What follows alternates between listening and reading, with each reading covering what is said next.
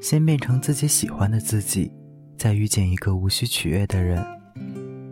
前段时间在看鲁思浩的文章，就看到了这么一句话：先变成自己喜欢的自己，再遇见一个无需取悦的人，特别有感触。也许是孤独了太久，不论是精神上还是肉体上，总想着会有一个懂我的人，会来陪伴我走完这段崩溃且艰难的旅途。等了二十几年，还是没有一个对的人来陪伴我。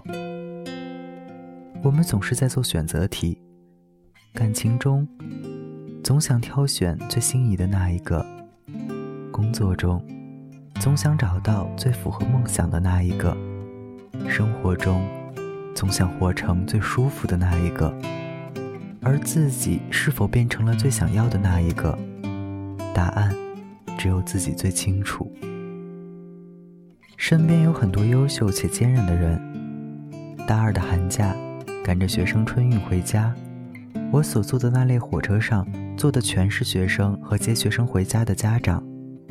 记得很清楚，坐在我对面的是一家三口。女孩抱着一本书，从发车开始就一直在阅读。父母坐在她的旁边，叮嘱她的坐姿，不要用眼过度等等。而坐在我身边的是一个戴着眼镜的男生。我和好友坐在男生的旁边，可能是旅途太枯燥，也许是要回家了，内心太激动。戴眼镜的男生突然和我聊起了天，得知男生是从北京赶回来的，考到了一所很不错的大学。聊到这儿，其实我都已经不想再聊下去了。对面的女生看到戴眼镜的男生，便询问男生是否是某某学校的，就聊起了高中时的日子。两个人在一所中学上学，都是见过面的，但不熟络。女孩的母亲问男孩：“你的钢琴还在练吗？”男孩笑着说：“很长时间都没有再练了，只是练到了六级。”我内心实在是一阵翻滚。女孩的母亲又问：“那阿成呢？”男生说：“他啊，还在北京上学呢，笛子吹得很不错，英语已经修完了，正在进修法语呢。”我顿时惊呆了。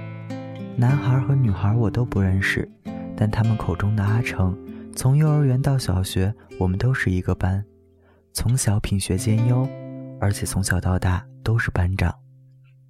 从初中后，我们就没有再联系了。但从别人口中得知，阿成一直都是很优秀的。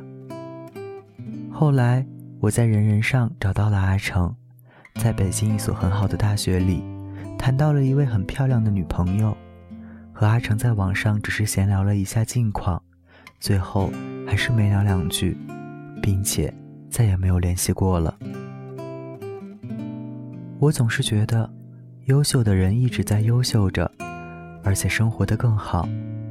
你总是用很崇拜的眼神去注视着他，并忘了自己的努力与优秀。总觉得自己太感性，而且是间接性感性大爆发。阿成的故事是发生在大二的寒假，但如今已经是上班两年了。见到一些很优秀的人，还是会想起他，想起交往过的所有的优秀的人。为什么总是会想起他们？其实我也不知道。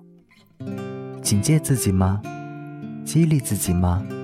鼓舞自己吗？我想，都不是。只是突然的想起他们，又突然的迷失自我，最后又一成不变的维持着现状。从小到大一直在坚持的事情几乎没有。也许你不会相信。我在初二那一年学习拉丁舞，拿了世纪金奖。